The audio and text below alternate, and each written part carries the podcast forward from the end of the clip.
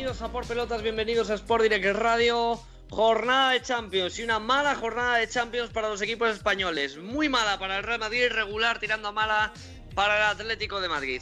El Real Madrid ha hecho el ridículo en Ucrania, en Kiev, ha perdido 2-0 frente al Shakhtar Donetsk y el Atlético de Madrid ha empatado a uno en el Metropolitano en un partido que mereció mucho más, pero donde se dejó llevar y acabó empatando ante el Bayern Múnich B prácticamente. En cuanto el Bayern empezó a sacar hombrecillos, el equipo empezó a bajar y al final el Atlético se la jugará en la última jornada.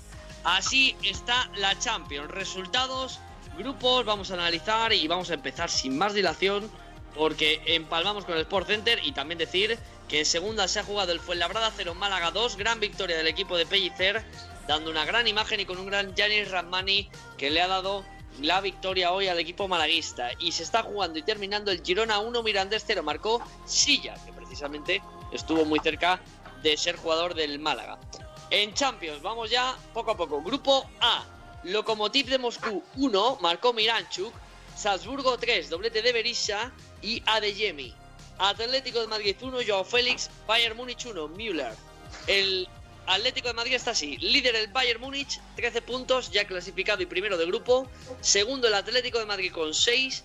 Tercero el Salzburgo con 4. Y colista el Lokomotiv con 3.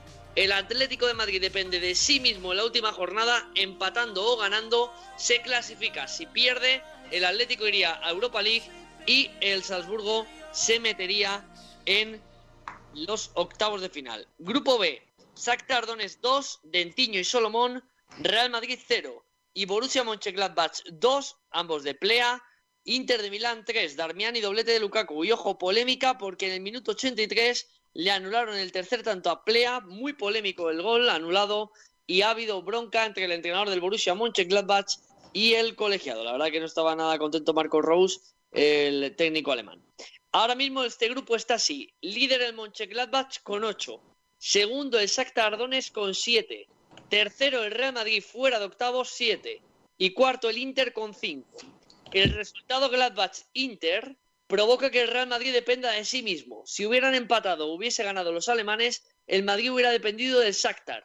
Este resultado al menos le da opción a los de Zidane. ¿Qué puede pasar? Si el Madrid gana, se clasifica. Si el Madrid empata, necesita que el Shakhtar Donetsk pierda. No le vale si el equipo ucraniano puntúa. Y si el Real Madrid pierde, está eliminado. Así que esto es lo que hay. Incluso podría quedarse fuera de la Europa League. Así está el equipo blanco. Grupo C, Oporto 0, Manchester City 0 y Marsella 2, doblete de Payet de penaltis. Olympiacos 1, gol de Camará, que si lo pueden ustedes ver, véanlo porque es un golazo el gol de Olympiacos. Líder y ya clasificado Manchester City, segundo ya clasificado el Oporto con 10, tercero el Olympiacos con 3, cuarto el Marsella con 3. Eh, ahora mismo Olympiacos y Marsella se van a jugar la Europa League en la última jornada. En el otro grupo que nos queda, que se ha jugado hoy, el grupo D, Atalanta 1 marcó Romero, Midtjylland 1 marcó Scholz y Liverpool 1 marcó Jones, Ajax 0 en un gran partido de su guardameta Kelleher, el irlandés del filial que ha jugado hoy, ha hecho un partidazo en el Liverpool.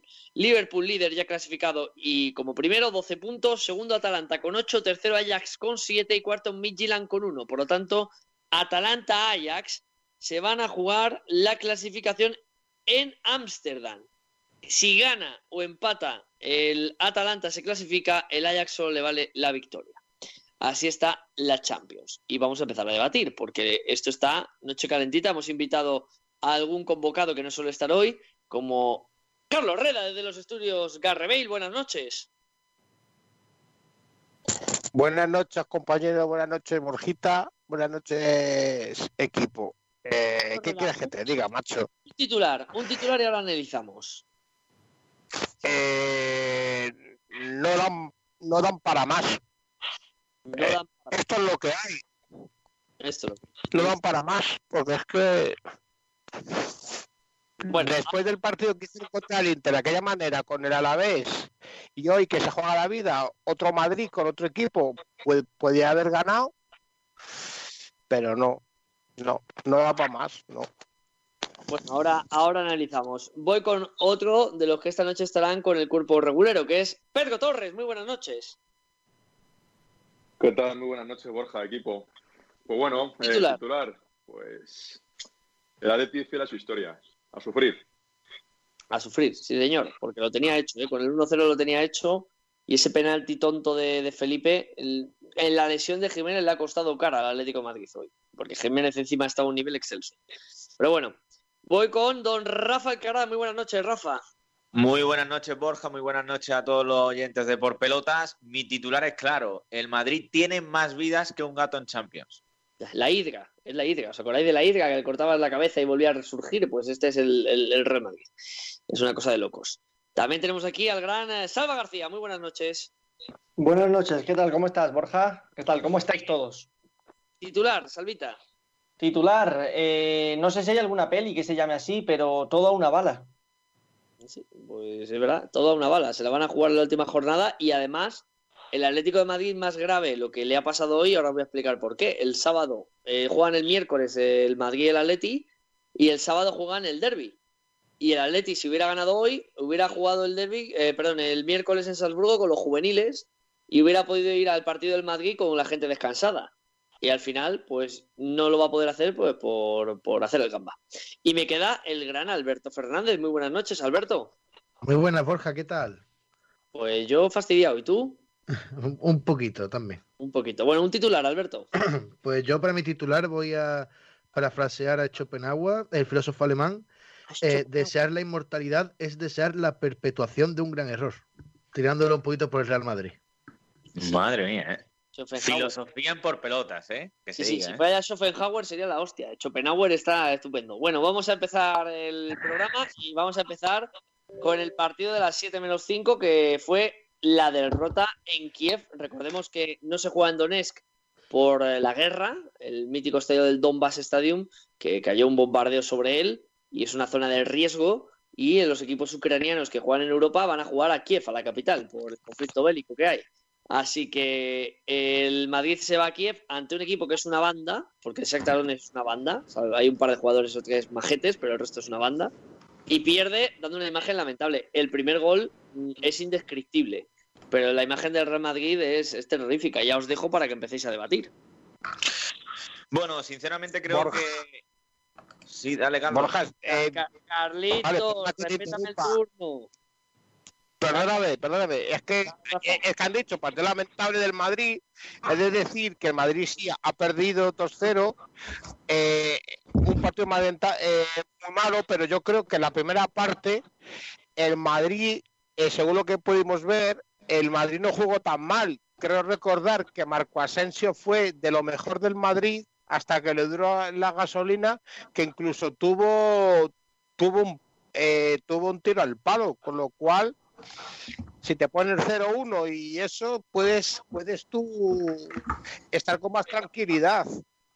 Y yo el primer tiempo que vi que pude ver, el Madrid parecía un equipo que estaba bien construido, que esto jugaba bien, con oportunidades, pero yo no sé qué, le pasa, que se vinieron abajo y nos metieron el gol. Y, a partir de ahí, yo que pensaba que el Madrid podía remontar de aquellas maneras épicas con eh, el ADN madridista, pero no da, no da, no da. El centro campo está muy mal, Kroos está mal, Modric está mal, por mucho que la gente diga que no, yo veo a gente ya sin ideas. Eh, la baja de Casimiro se nota mucho, o sea, no sé. No, Eh, voy con Rafa Cara, que estaba comentando algo. Rafa. Bueno, yo voy a ser claro. Eh, creo que el Real Madrid está teniendo mucha suerte y en el sentido de que todavía sigue vivo en la Champions. Hay que ser coherentes. Hay que recordar que el Real Madrid perdía en el minuto 85 en el campo del Mönchengladbach por 2-0 y acabó remontando y acabó 2-2.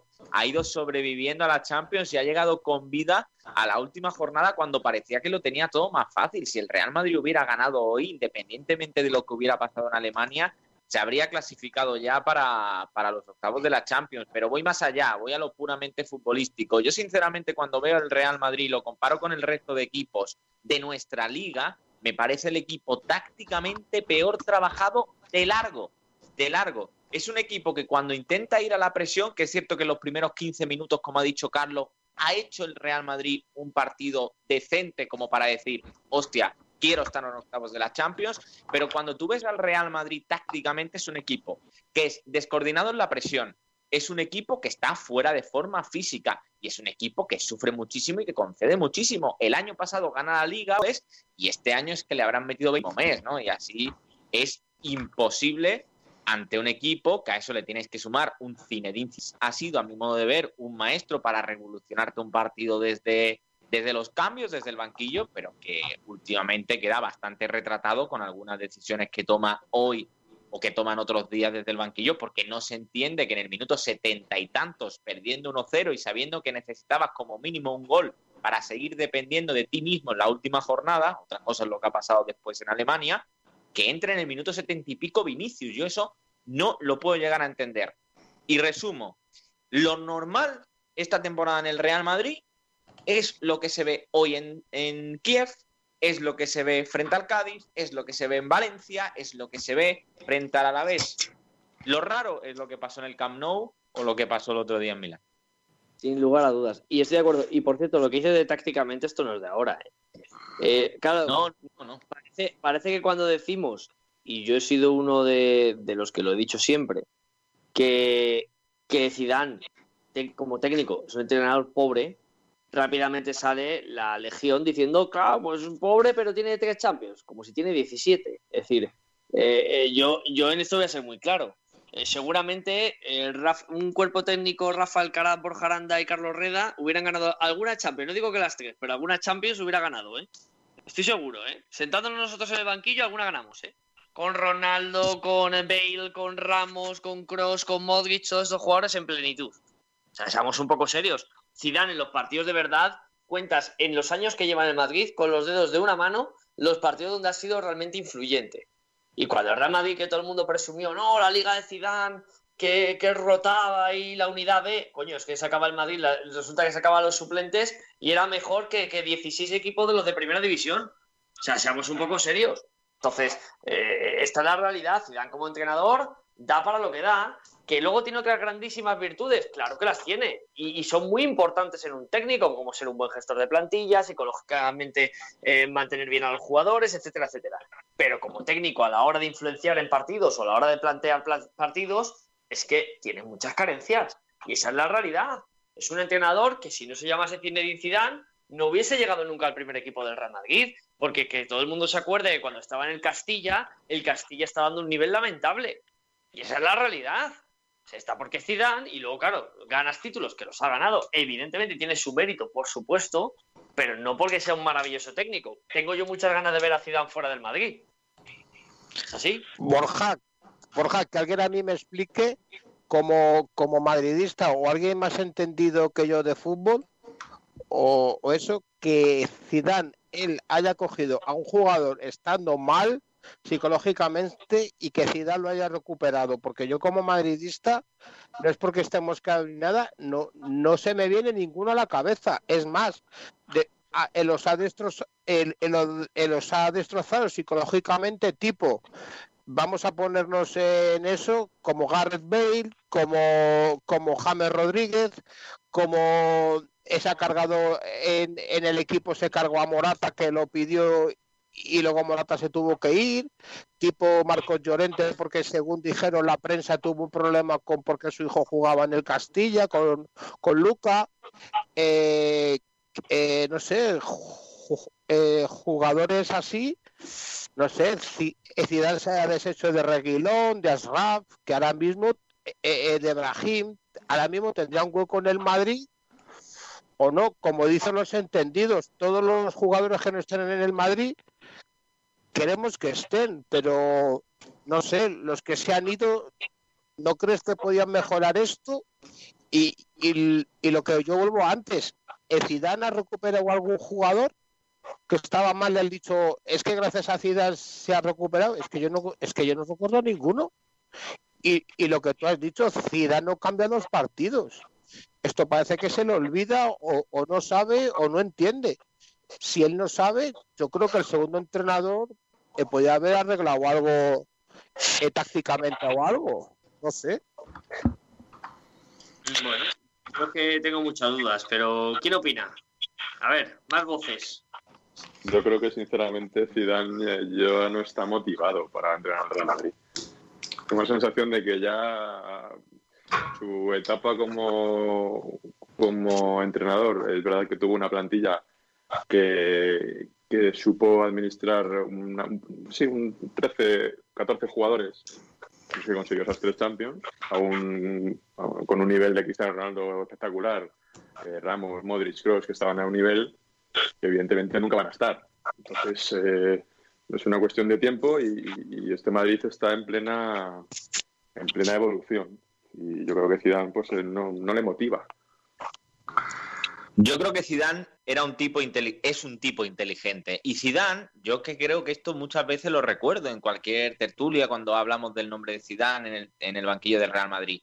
Zidane es un tío muy inteligente y cuando se fue del Madrid sabía que este grupo que ha dado muchísimo al Madrid, que le ha dado cuatro Champions en cinco años, que le ha dado dos ligas, que ha dado muchos títulos, él sabía que esto ya tenía un tope y la decimotercera llegó casi sin querer, porque entre lo de Carius, entre lo que le pasó a Ulreich en el Bernabéu en las semifinales con el Bayern de Múnich, es decir, que Zidane viene a rescatar un equipo que psicológicamente estaba hundido con ese año de Solari, Lopetegui, etcétera, y el año pasado llega, gana una liga porque yo creo que le beneficia el contexto de la liga con el confinamiento, con un equipo con una plantilla muy corta, ¿eh? con una plantilla muy corta consigue ganar 10 partidos de los últimos 11 y ahí sí gana la liga, pero en el desarrollo de una temporada normal, a mí me cuesta ver a este Real Madrid. Y el problema, que es cierto que aquí sí voy a hablar a favor de Zidane, no todo van a ser palos, yo entiendo que está Ramos lesionado, entiendo que está Fede Valverde fuera, que Dani Carvajal no está, que el fondo de armario que tiene Zidane ahora no tiene ninguna comparación con el que ha dicho Borja de la temporada del doblete de la Liga décima.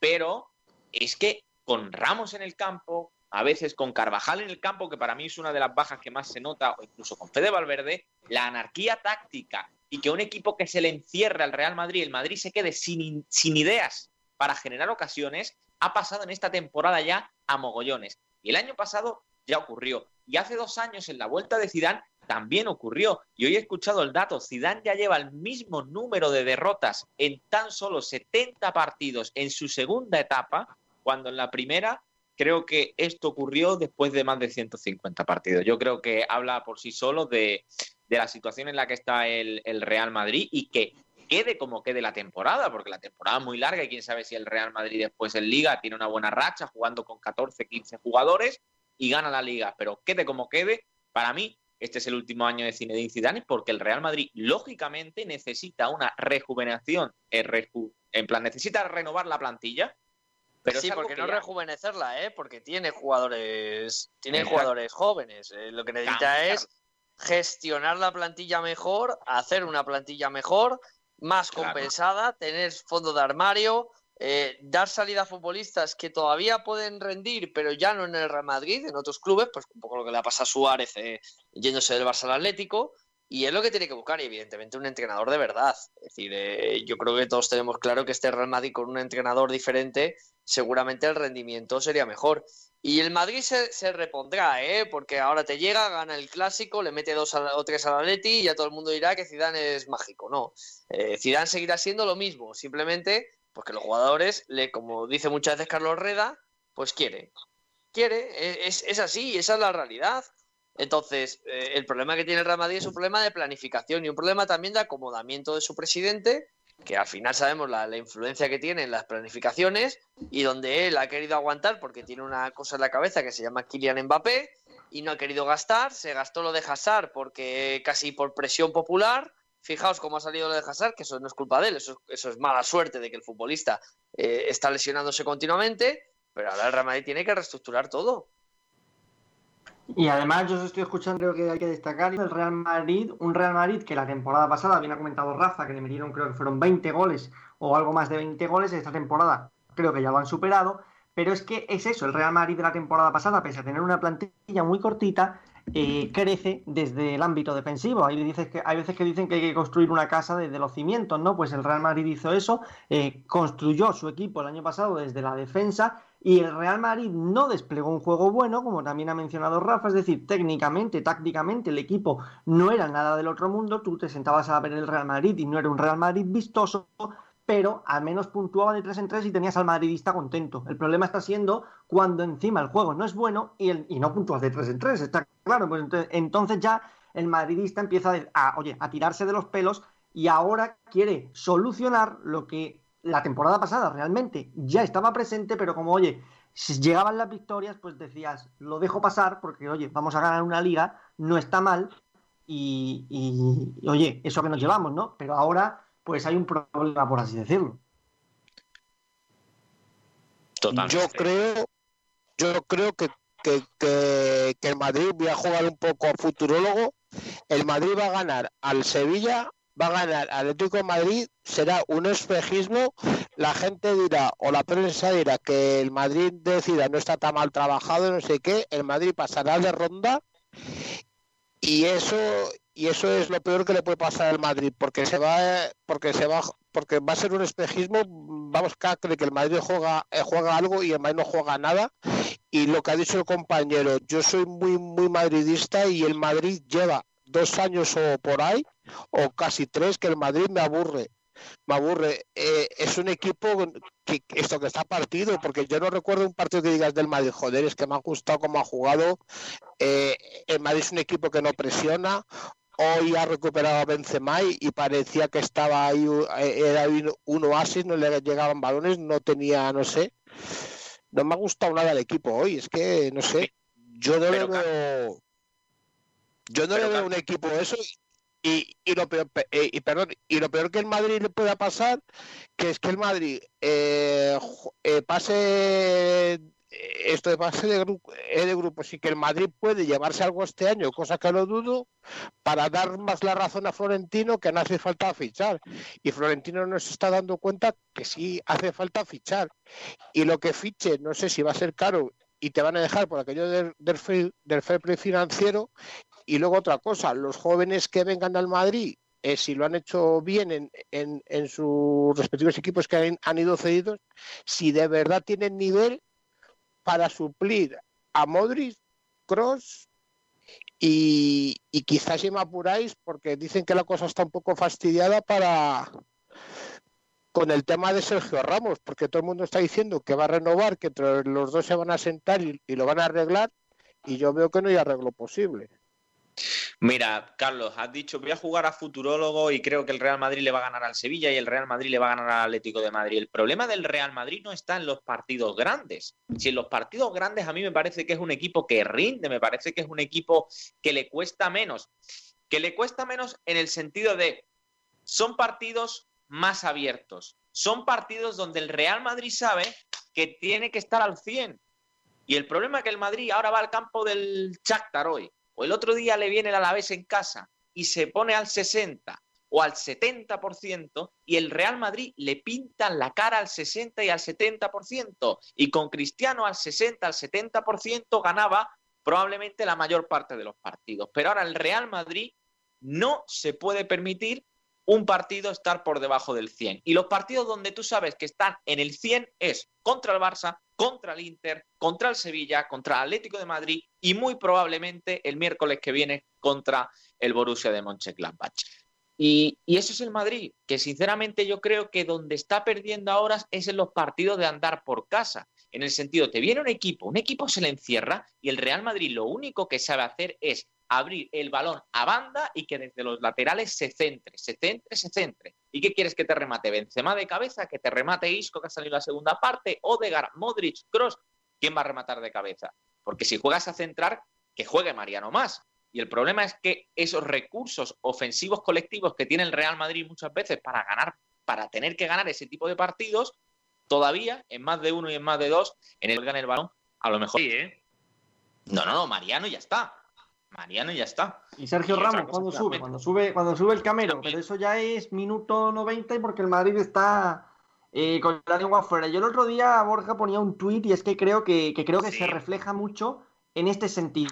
Tú ves al Real Madrid eh, otros años atrás y es impensable eh, que Keylor Navas subiese a rematar. Es cierto que a lo mejor no era el portero más alto del mundo. Que Iker Casillas subiese a rematar. Es cierto que a lo mejor no era el portero más alto del mundo. Que Diego López subiese a rematar. Y más hablando de que son partidos de liga. Pues el Real Madrid en la jornada 11 de la Liga Santander ya es la segunda vez que Thibaut Courtois sube un córner a rematarlo en el minuto 90 en la Liga Santander. Es decir, me estoy yendo un poquito lejos del partido de hoy, pero es para haceros un símil de que veamos cómo está de mal el Real Madrid, que es que en partidos de liga el propio equipo, antes no sé quién ha dicho, creo que ha sido Rafa el que ha dicho, o, o Borg, no, Carlos Reda creo que ha dicho que Florentino, eh, si se gana una liga, pues va a decir, mirad, no hace falta fichar. Yo creo que los propios futbol- futbolistas ya saben que están cortos de incentivos, pero es que el propio Florentino también lo sabe. No sé si habéis visto una noticia que ha publicado hace media hora o una hora El Mundo, donde decía que Florentino Pérez, no sé qué ver- veracidad tiene esto, pero si lo han publicado, tiene que ser muy buena la veracidad, porque si no, no se publica esta cosa.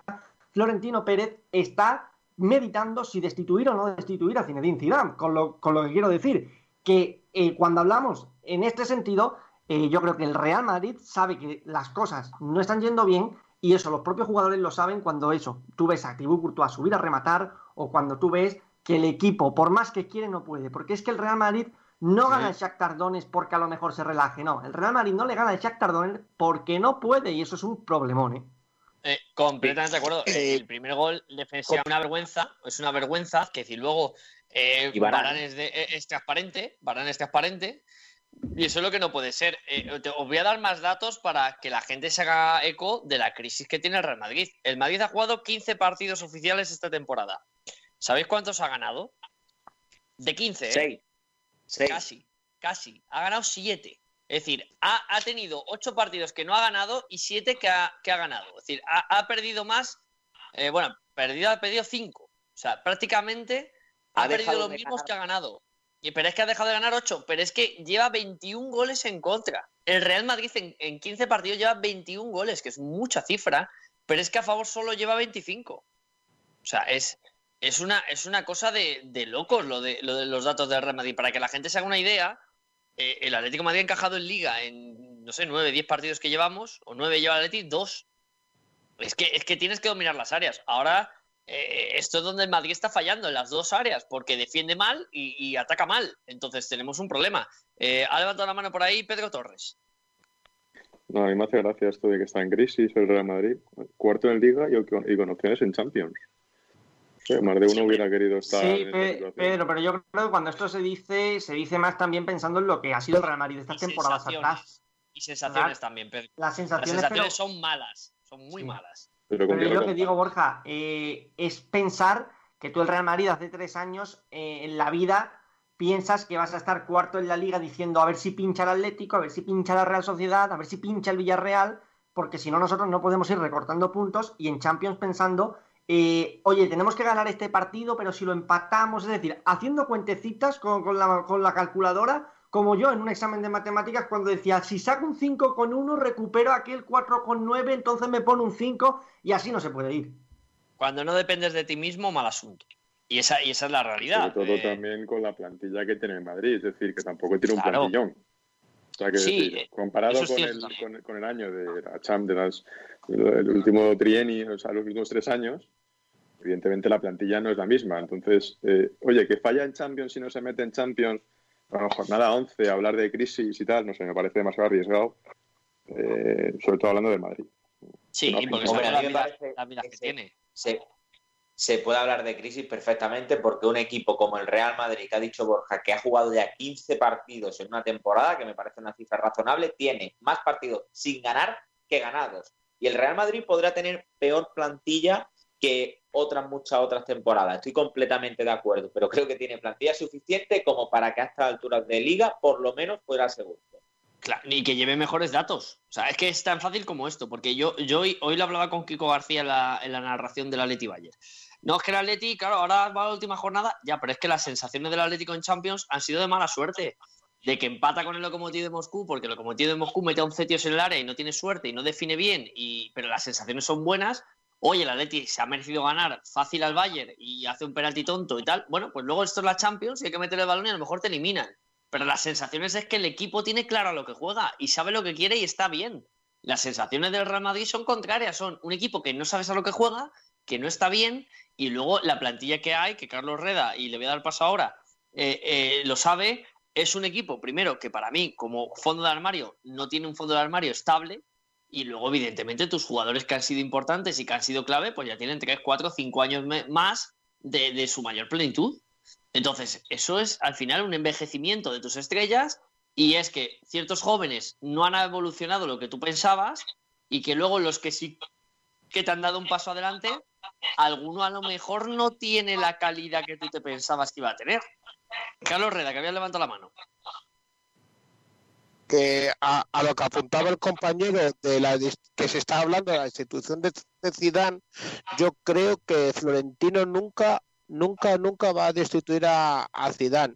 Yo creo que hasta que eh, eh, Zidane vea que no puede sacar más jugo a la plantilla, él no va a dejar, él, él no vuelve a dejar tirado al Madrid. Yo creo que no le va, que, que de momento vamos a aguantar con, con Zinedine Zidane Ojo. por muchos por muchos palos que le demos los madridistas y eso.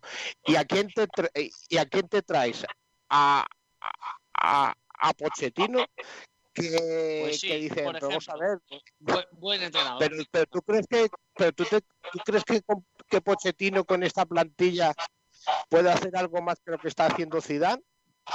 Un, un segundo, hay alguien que me tiene abierto ahí un micro o algo y se me está acoplando Carlos Reda y lo estoy escuchando con eco. O sea, por favor, eh, cerramos micros cuando hable el compañero.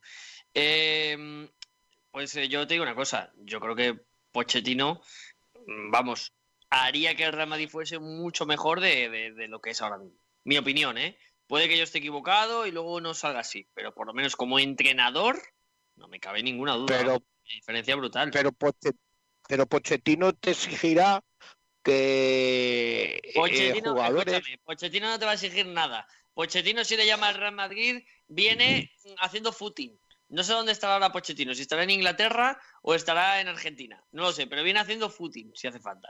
Lo Eso es como cuando el ¿eh? Barça, como cuando el Barça llamó a Setién. Igual. Setién iba a venir, eh, vamos, dando saltos si hacía falta.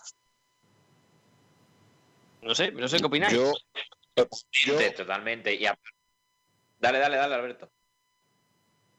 Dale, Alberto. Pues bueno, respecto a lo de que Pochettino llegaría al Madrid, yo creo que es lo que dice Borja. Eh, Pochettino recibe una llamada de Florentino Pérez y es el primero que está en la puerta del Bernabéu aporreando cualquiera de las puertas diciendo dejadme entrar que, que quiero venir aquí a entrenar. Pero eso ahora y antes a lo mejor no debido a, a su puesto en el Tottenham, que es cierto que lo hizo bastante bien, pero yo creo que vendría sin duda alguna, igual que lo hizo Setién, y en cuanto a lo que ha dicho Carlos Reda, yo creo que sí que lo mejor que puede pasar al Real Madrid sería la salida de Zinedine Zidane y que, y que Florentino recapacitase y le diese boleto ya al francés de, del banquillo del Real Madrid porque no está sabiendo sacarle el máximo jugo a esta plantilla, que es cierto que no es una, mar- una plantilla maravillosa para lo que es el Real Madrid, pero yo creo que para algo más de lo que está dando ahora mismo eh, puede dar. Hombre, es que yo creo que Aparte, no. yo voy a complicado. decir una- Dale, Yo dale. voy a decir una cosa en cuanto a si sigue Zidane, si no sigue Zidane.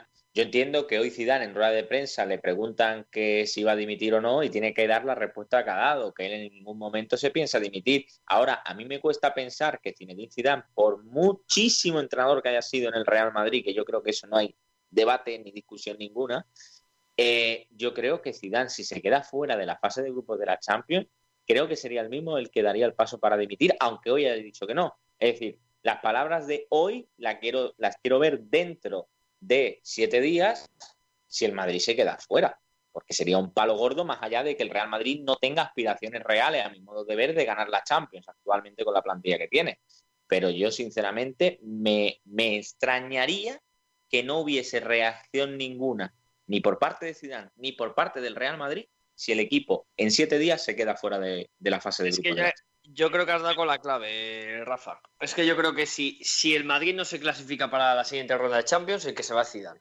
No es que le echen, es que él se va. Es que él coge y dice, yo he hablado con el presidente y creo que no estoy para, para levantar esto y que venga otro. Y además que lo veo normal, es que, es que creo que es lo que debería de hacer. Un equipo como el Real Madrid no puede quedarse en fase de grupos. No sería la primera vez en la historia que se, queda, que se quedaría en fase de grupos eh, el Madrid. Y No, con el claro, es que. Y eso, y eso a Florentino ya te digo yo que le, que le pone le pone los pelos de punta, ¿eh? Le pone los pelos de punta. Porque él, él, que siempre una de las cosas que lo ha obsesionado es la imagen, la imagen del equipo, eh, de cara al mundo, eh, etcétera, etcétera. Ver un Real Madrid que no se clasifica ni para octavos, uff, eso para Florentino, eso es el- la mayor deshonra que, que le podría pasar. Y creo que le sería más duro, eh, Borja, no sé si está de acuerdo y el resto de compañeros estáis de acuerdo o no, creo que le sería más duro para el Real Madrid incluso tener que afro- afrontar una hipotética Europa League que quedarse fuera de toda Europa. ¿eh? Lo he pensado y lo he dicho en directo hoy. Lo he dicho en directo hoy de que yo pienso de que hay gente en el Real Madrid que prefiere no ir a la Europa League. Que prefiere quedar último si en caso, en caso de que se tuvieran que De que se eliminar. quede fuera, claro, claro. Si me quedo fuera, prefiero no ir ni a la Europa League. ¿Eh? Hoy me decía, un, me decía un compañero Borja, que es muy madridista de la universidad, me decía, ¿cómo el equipo más laureado del siglo XX se va a meter, se va a ir a, Europa League? Digo, hombre, todo puede, todo puede ocurrir, ¿no? Coño, no, no han ganado, no han ganado ninguna, así ganan una. Joder, ya está. Ya que eres laureado, pues ya ganas también la- esta que no ha ganado, porque tienes de las antiguas, eh, pero la, la nueva Europa League no la tienes. Oye, pues todo puede pasar, mira, no hay mal que, que por bien no venga. Eh, pero vamos, que, que esto demuestra también un poco precisamente lo que estamos hablando, que, que la propia afición del Real Madrid desprecia esa competición, te hace ver la importancia real y la crisis real que hay con esta, con esta clasificación en, en Champions. Eh, Carlos Reda. Eh, yo como madridista, eh, para jugar la Europa League, con todos los respetos a todos los equipos que le hayan jugado, incluso ganado, yo esa competición no, no quiero jugarla. Prefiero que el Madrid quede eliminado, intenten hacer eh, equipo para el año que viene y que quieras que no, puedes estar más liberado físicamente para intentar afrontar la hipotética, eh, si llegas bien, la Copa del Rey y la Liga. Y yo digo otra cosa, si el Madrid queda eliminado de que no juega ni Europa League ni juega la eh, que no juega Europa, eh, ¿qué entrenador está dispuesto a, a, a coger al Madrid sabiendo que no va a jugar Europa? Que, eh, que quieras que no, tiene, tiene, tiene más trascendencia que no jugarla. Y por cierto, yo creo, y voy a ser preso en mis palabras, es yo creo que el Madrid no va a quedar eliminado de la, de la Champions, puesto que se juega mucho dinero. Yo creo que pasar de fase son 25 millones de euros que tienes. Y, y en plena crisis y todo eso, yo creo que el Madrid no va, no va a dejar de pasar oportunidad de pasar la siguiente ronda. Pero Carlos, ¿dónde dejas ese señorío del Real Madrid y ese, no? Eso no se puede quedar así, Pero- ¿no? Eh, No, es que no. no- pero no qué señorío, no pero no qué señorío, pero qué porque- señorío. porque- El señorío porque- como yo no... Pe- Pedro, yo el señorío como yo lo entiendo es es que es que un jugador del Madrid no puede manchar esa camiseta y ahora mismo hay jugadores que no merecen llevarla, ¿sabes? ¿Eso qué tiene que ver para jugar la Europa League? Que yo sepa, la ha jugado también la del Manchester United y tiene tantas Copas de Europa que vamos, que también Pero- es uno de los reyes de Europa, ya ha jugado la Europa League y ha sido campeón de Europa Pero League. que tiene No que ver el señorío que tiene que el señorío en eso. Yo creo que el Madrid no juega esa esa competición puesto que yo que pues mm, eh, es una competición que, que si el Madrid la juega eh, eh, todo el mundo se va a reír del Madrid, ¿Por todo qué? el mundo va a eso ¿Por y cuando no? quede eliminado esto doblemente se va a reír porque eh, eh, porque van a decir que eso no es una competición para el Madrid que el Madrid no debe jugar ahí que hay equipos malos no sé qué y, y, no, y no nos olvidemos todos los equipos que caen eliminados de la Europa eh, de la Champions van a la Europa League y, y yo prefiero no, eh, no jugarla. Quedarme eh, para solo ir a por la liga. Eso no se trata Pero de el problema, el problema, Carlos, es imagínate que el Real Madrid cae, ¿vale? Eh, eh, que vale, que oye, que se queda fuera de la competición europea a la cara. Es decir, en diciembre, tienes dos competiciones por delante, que son la Copa del Rey, el torneo del CAO, ¿no? Al fin y al cabo puede ocurrir de todo, y luego la competición regular, que es la Liga, y estamos dando por hecho que Real Madrid, eh, perdón, que Atlético de Madrid, Europa, y en Champions o West, estos dos que he mencionado últimamente, pero eh, el Real Madrid sería el único equipo que se queda fuera de competición europea. Y si aún así, Carlos, eh, estamos hablando de que el Real Madrid no acabase ganando la liga, ¿con qué cara o cómo me explicas luego eso tú o cómo le explicas eso tú al aficionado del Real Madrid? Le dices, mira, nos quedamos Pero- fuera de la Champions, nos quedamos fuera de la Europa League y encima en liga no hemos quedado ni primeros, hemos quedado segundo, hemos quedado tercero o quede lo que quede el Real Madrid, que a día de hoy eh, a mí me deja muchas dudas también en liga, ¿eh?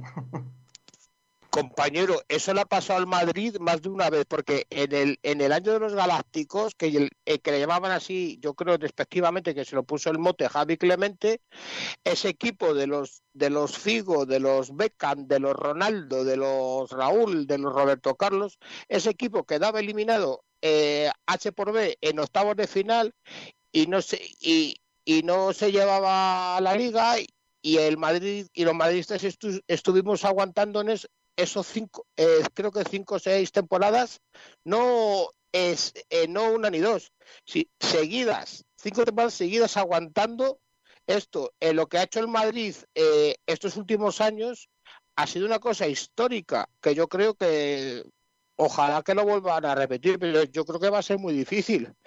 Ya, Esto pero que Carlos, está es que a pasando lo mejor Madrid, tienes que, tienes que tener claro es que el Real Madrid, el equipo que tiene y la plantilla, a lo mejor es que tienen el nivel de Europa League. Y hay que asumirlo. Yo creo, yo creo que el Madrid no tiene equipo de esto de Europa League porque hay una persona que lo, lo hizo muy bien en su día y no lo está bien y, no lo y, y no lo está sabiendo bien gestionar. Yo creo un equipo con los titulares, con Courtois, Carvajal, Mendy, Barán, Ramos, Modric, Modric, Cross y eh, Valverde arriba, Hazard, Benzema, Rodrigo o Marco Asensio, ¿tú me estás diciendo que ese equipo 11 titular es mal equipo para estar como parece estar arrastrándose por los campos de fútbol?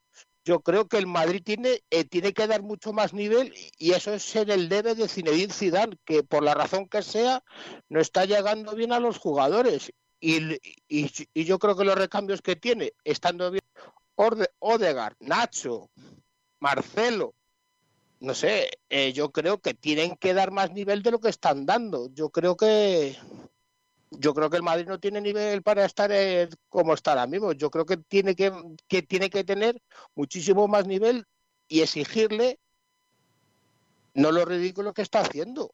Porque yo creo que, el, que esto que el Madrid perdiendo con el Alavés en casa y con el Cádiz, ya es que ya no puede perder más. Y, y luego en Europa, que te viene el Mönchengladbach, te, eh, casi te pinta la cara, te viene el Santardones, al Inter le, eh, le ganas. A, a mí el Madrid me gustó con el Inter, pero claro, si, eh, si dices que en, en el minuto 4 o 5 ya tienes un penalti a favor, eh, se queda el Inter con 10, no sé. No yo, sé, yo- yo creo que el Madrid tiene más, tiene más nivel que estar en Europa League. Eh, Salva, Yo, hablabas. Carlos, yo creo que algo en lo que coincido contigo es que el Real Madrid, como tú bien has mencionado, posición por posición, hombre por hombre, su once titular, ojo, ¿eh? su once titular sí que es un equipo a nivel Champions, vale. Ahora bien, tú has mencionado 11 futbolistas en una plantilla que está formada por 24, 25, 23, no sé el número exacto, pero pongamos ese número arriba abajo. Eh, la plantilla B, que ya hemos hablado durante la noche de hoy en más de una ocasión, la ha mencionado tanto Rafa como Borja, la plantilla B del Real Madrid, a mí me da risa, ¿eh? La plantilla del Real Madrid no es capaz, creo yo, de ganar la Osasuna a, bueno, a cualquier equipo, he dicho Osasuna, que nadie me tome por mal el hecho de decir Osasuna, cualquier equipo de mitad de tabla, yo creo que la plantilla Cuidado. del Real Madrid sufre contra un equipo de este, de este calibre. Ahora bien, está claro que si tú tienes a Sergio Ramos, que tienes a Thibaut Courtois, que tienes a Carvajal, que tienes a Fede Valverde, que tienen muchísimos futbolistas eh, del 11 titular que son muy buenos, está claro que te van a dar la cara. El problema va a ser cuando ocurra lo que está ocurriendo en parte ahora, que tú tienes que meter a gente en la plantilla B porque si no rotas, eh, ocurre lo que le está ocurriendo al Real Madrid, que se te están lesionando muchos futbolistas, y más en un año como el que estamos viviendo, donde hoy mi amigo, mi buen amigo Rafa ha hecho un hilo hablando del calendario tan pegado que tenemos en Twitter, eh, pues yo creo que es más motivo todavía para ir rotando eh, y entonces ahí es cuando el Madrid se ve perjudicado. Es decir, con 11 futbolistas, si solo fuesen 11 futbolistas los que juegan, Carlos, el Real Madrid tiene un auténtico equipazo. Pero juegan 22, juegan 23, juegan 24, juegan 21. Y en ese cómputo general coincido con Pedro en que a lo mejor la plantilla del Real Madrid está más cerca del nivel de Europa League que de Champions League. ¿eh? Pero Ojo que hay muchos jugadores. digo, Perdón, dale, Carlos. eh, yo te digo otra cosa, perdona. Eh, el Madrid, vale, tiene, tiene un once titular, como he dicho antes, eh, bastante bueno. Pero es que los recambios tampoco son malos. Es que son, in- es que son Los internacionales. Los recambios son internacionales 5. El resto son Rodrigo, Vinicius y Pero, compañía. pero aún así, aún así, Borja, aunque, y Carlos, aunque me Pero, pero tú imagínate, pero tú imagínate Mira, Carlos, que el que equipo-. Vale, perdón, perdón. No, que Carlos, lo único que te iba a decir es, imagínate, aunque tú me digas que los recambios son internacionales, Marcelo, por muy internacional que sea, eh, no- le duela más a un madridista o le duela menos, sea el tercero o el segundo capitán del Real Madrid, Marcelo no está al nivel. Al igual que no está Marcelo, eh, hay jugadores que tampoco están al nivel. Marco Asensio, que me lo han mencionado como uno de los titulares, yo creo que tampoco está a ese nivel. Luka Jovic no ha encontrado el nivel, no ahora, desde que llegó a Madrid. Y es cierto que es un chico que en la Bundesliga, como bien dijo Borja, hace uno, bueno, hace unos meses ya, lo hablamos también aquí en, Por Pelota, eh, dijo que era un chico que en la Bundesliga se salió y que era un pedazo de delantero. Bueno, pues en Madrid eh, el chico no ha acabado tampoco de adaptarse. Es decir, yo no dudo en que estos futbolistas en su mejor momento fuesen unos auténticos jugadorazos. Ahora bien, hay que vivir el momento y la historia está para contarla, la hemos vivido y hay que contarla. Pero también hay que vivir el presente, que al fin y al cabo es lo que te hace también eh, tener más información y tener programa diario, ¿no, Borja? sí, a mí no, me encantaría pero- ver, Dale, Rafa. a mí me encantaría ver a jugadores como Asensio, a jugadores así más jovencitos del Real Madrid, que yo a mí me, yo desde un punto de vista de fuera, yo veo al Real Madrid y digo yo, es que Modric, que tiene 35 años, que ha ganado todo lo que ha ganado, tú lo ves y corre a la presión como un juvenil. Y después ves a alguien como Asensio, que es cierto que hoy ha estado mejor en el primer tramo de partido, que apenas corre, apenas presiona. Creo que hay jugadores del Real Madrid que, siendo jovencitos, han estado mucho tiempo en el Real Madrid, que una Europa League no les vendría nada mal, ¿eh? Para resetear y para ver que, que hay que trabajar y que hay que currar bastante. Aún así, coincido una cosa con Carlos, el Real Madrid, cuando un partido se le plantea como una final, lo suele ganar. Y el partido del miércoles que viene va a ser como una final. Y si Carvajal está a un 50% para jugar, yo creo que jugará. Y al fin y al cabo lo plantearán como una final, lo tirarán para adelante, porque la Champions, la gane o no la gane el Real Madrid, es su competición. Y quedarse fuera de la Champions podría provocar un terremoto mayor aún, quedándose fuera, evidentemente, en la fase de grupo, un terremoto mayor aún que si el Barça te mete siete, ¿eh? te lo digo en serio. Yo insisto en que llevamos dos semanas eh, con, estos resultados del Real Madrid en que, en que insistimos en, lo de siempre, eh, en que el Real Madrid tiene un buen once o el Barça, pero le falta profundidad de plantilla y esa es una realidad. eh. Jugadores que han envejecido, jugadores jóvenes que, que Vinicius, que, se vendió, porque interesó, claro, evidentemente, que se vendió como que era lo, la octava maravilla del mundo, pues está quedando. Rodrigo, que no termina de dar el paso. Eh, claro, Jovic no funciona. Entonces, al final el Real Madrid tiene lo que tiene, va con lo opuesto. Y eso al final es un problema. Y, la realidad es que el Real Madrid o se reinventa o lo tiene complicado. Ahora ya, esta filtración del mundo, eh, que, ha dado la, información de la posible destitución de Zidane si el Madrid no se clasifica para octavos, ya está dejando caer que la plantilla no está con el entrenador. Cosa que no pasaba antes con Zidane, al revés. Antes el Madrid perdía y la plantilla estaba con el entrenador. ¿Por qué ya no está con el entrenador? Pues porque ahora ya hay futbolistas que, entre comillas, tienen peso en el vestuario que no son titulares. Y dígase Marcelo, dígase Asensio que le dan minutos pero no es un indiscutible, etcétera, etcétera. Entonces, ¿qué pasa? Cuando tú en un vestuario le- te apoyas en los grandes, en los veteranos y el equipo no funciona, evidentemente te respaldan porque dicen, tú me das a mí minutos, tú me das confianza, yo confío en ti. En el momento que tú tocas esas vacas sagradas y quieres dar paso a los chavales y el equipo no funciona, el que te tiene que sacar la cara está enfadado y dice, no, no, a mí ya, bueno, pues yo si se va me da igual. Y es lo que le está pasando al Real Madrid y a Zidane. Y yo insisto, que creo que lo ha dicho Rafa antes, eh, es coger y decir, eh, o Zidane o el Real Madrid, que separen sus caminos. No sé cómo lo veis. Se- Segundas partes nunca fueron buenas, Borja, ¿no? Claro. Pa- Parece que es lo que le está ocurriendo en este sentido a Zinedine Zidane. Pero sí, Sí, pero a mí, a mí- coincido a en mí me hace sentido. gracia. Sí, eh, es que el, Ma- el Ma- el Madrid, tiene- los jugadores de Madrid no son malos. ¿Cómo que no son malos? O sea, el Madrid tiene que ser el mejor equipo del mundo. O sea, no puede. O sea, un jugador de Real Madrid tiene que estar motivado, digamos, toda la semana. Y si no, hacerle eh, que, que- que esté motivado. O sea, no, no, no, no me vale eso de que no, es que no son malos. Pedro, Pedro, No un exigís una cosa. eh, eh, luchando por el descenso. Pero no un Real Madrid. Pedro, exigís una cosa al Madrid que a, todo- a, a ningún equipo esto se lo exigís. El mejor equipo del mundo. Eh, no ya, pero vale, esto mejor me lo pones. Un señor que yo no sé de qué equipo eres, que resulta que le exige más a, al Madrid que a su propio equipo, que se conforma a veces con cosas así. Es que me parece, no sé, u- ¿Tú qué le exiges al Real Madrid? salida de pata de banco, jugadores- porque decir, no, ¿cómo?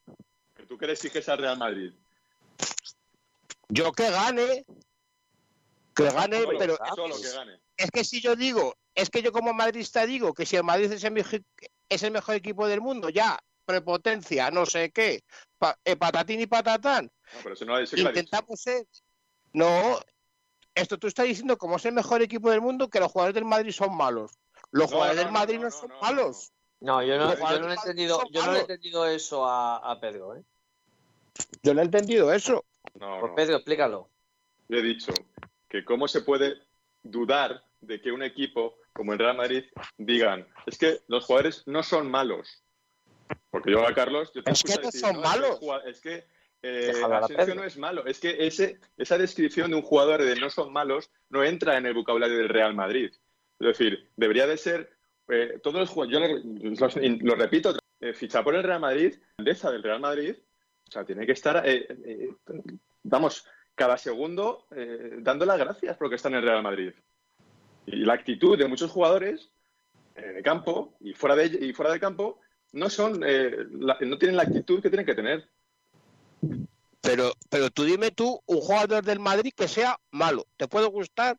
¿No te puede gustar? ¿Te lo han vendido de una forma? ¿Te lo han vendido de otra?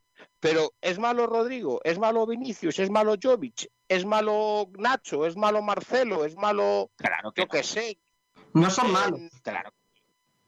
Lo que Claro pasa que no, es que pero está mal Haaland físicamente al, al Madrid. El, eh, el, el de la pandemia parece fue que ser el mejor equipo que vino, más físicamente. Luego vamos a, pues, eh, vamos a hablar de los árbitros, de los no, eh, de los no árbitros.